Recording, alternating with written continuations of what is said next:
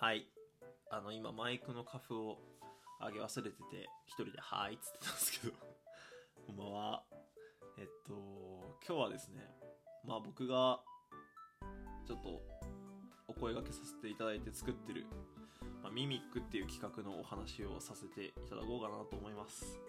まあまずミミックって何すかって話なんだけどあのまあラジオ形式で番組を作りたいなっていうのがちょっとね小瀬さんあってでまああとはちゃんとこう曜日ごとでメンバー決めてこう帯番組みたいにしたいなみたいな気持ちがありましてあのラジオトークで知り合った配信者さんにお声掛けさせていただいて、えースタンド FM の方でこう制作してるラジオ形式の番組なんですけどあのまあなんでスタイフかっていうとちょっと収録時間とかもこだわりたくてあとは機材ない人もうまくこうできるようにあのスタイフを採用させていただいてちょっとねあのラジオトークではないんですけど はいその話ですね。はい。まあそういうことを僕やってまして。でまあ気になった方はぜひ概要欄にあのリンク載せておくんでそこからぜひ飛んでねちょっとなんだろう競合他社の 音声配信アプリですけどぜひちょっと本気でラジオ作ってる面々が揃ってるシリーズなんでぜひお願いします。はい。でこの間実はその僕が担当してる金曜日チームカバネヤミっていうね僕のユニットで担当させてもらっててでそのね直近に撮った回がすげえ面白くて。そうそうそう。でまあその話をしたかったんですけどまあ何が起きたかっていうとまあいつも通り収録をそのミミック用に撮っててでちょっと後半にまあなんか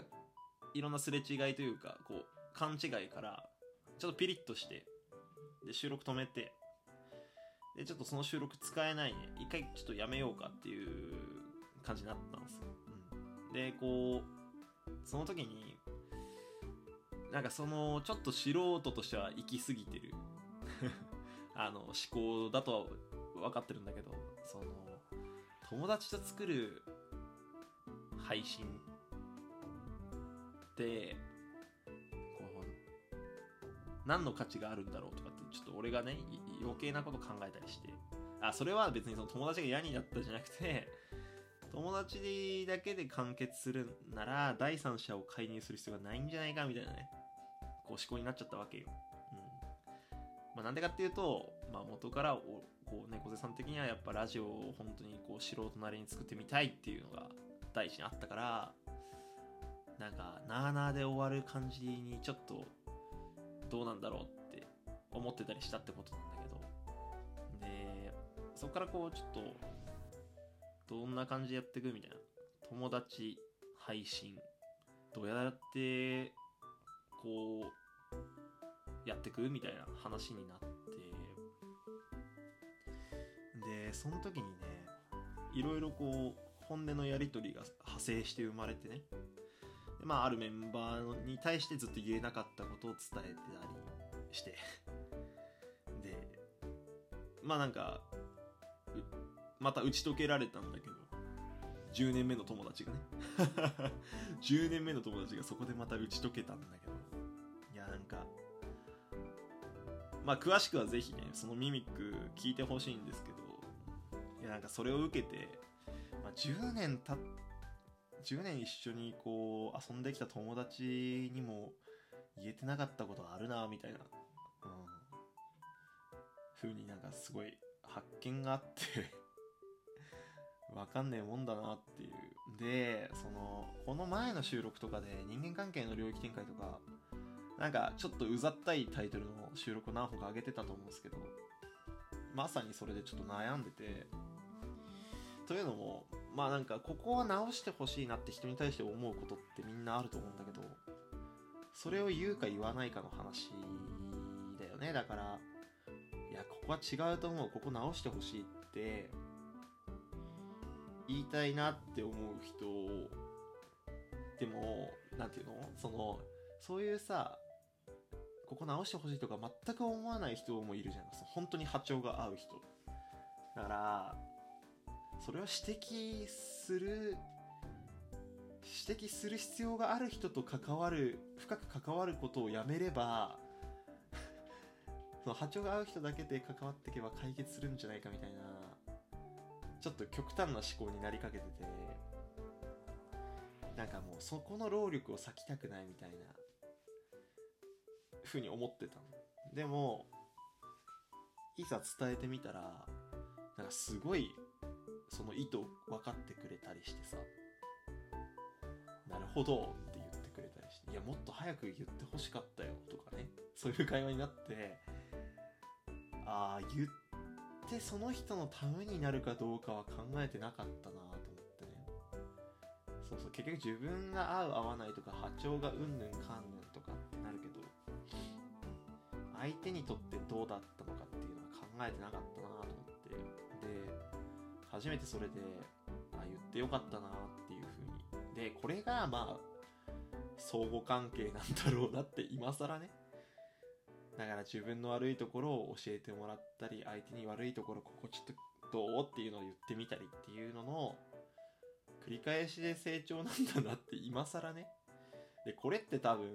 学校生活とか多分会社でもそうなんでしょ。俺は結構それをど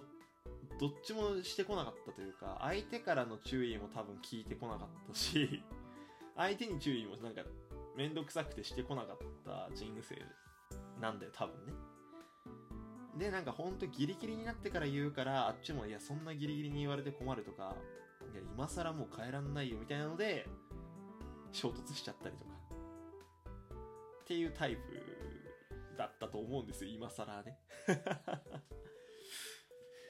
ら人と人との成長はそういう指摘もできるところからで自分も指摘を受け入れるところから始まっていくんだななんて25歳にして。すごい反省しました。わかんねえもんだな。なんか結構20代の中では大きい節目みたいな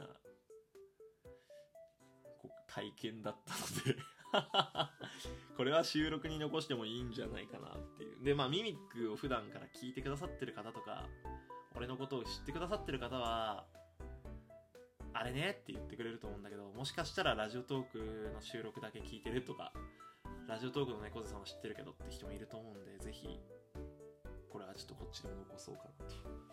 いました。みんなは言える人いますかね？どうなんだろうね。俺は気づいたら指摘をしたい人？指摘をしたらこの人のためになるのかなとか何か言葉をかけてあげたらこの人のためになるのかなって思う人間は気づいたらいなくなってましたね。本当に波長が合う人だけを未だにこうつないでるというか。なのでそれってある意味相互関係はもう頭打ちってことだから自分の人間としての成長っていうところでは見込めないのかもしれないしね。まあ俺が何か思うことがあって言って俺にも言ってくれって頭下げて成長につながるのかもしれないしわからないけど。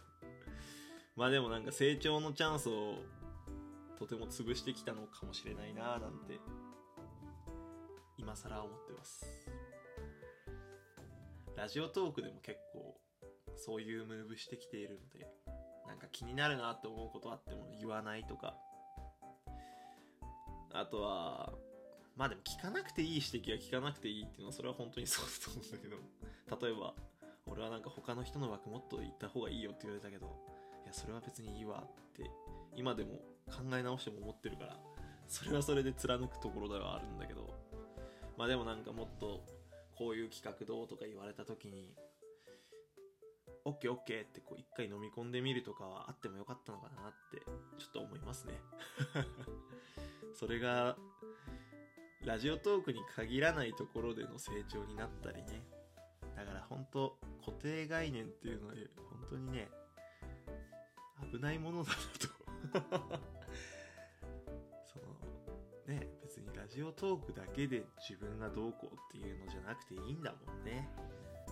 まあ、例えばね、例えば学校の中だけでとかさ、もしかしたら家族への対話の温度が変わったりとか、学校以外のところでいい変化をもらえる可能性だってあったのにね。とか、まあ、転職も俺2回ぐらいしちゃってて、結構、なんだろう。そういう相互関係のいいサイクルに入るまでに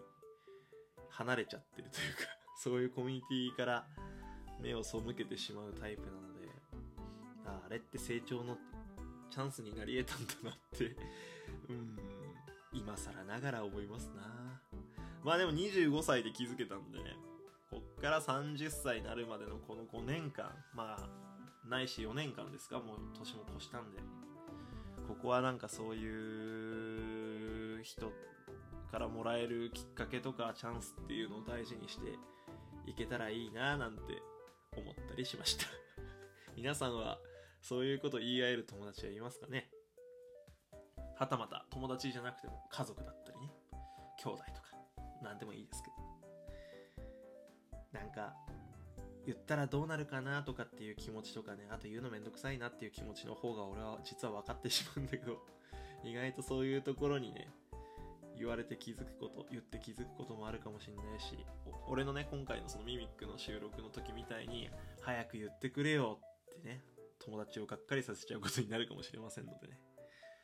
改めて人間関係を見直すきっかけにこの収録がなったら嬉しいなと思います。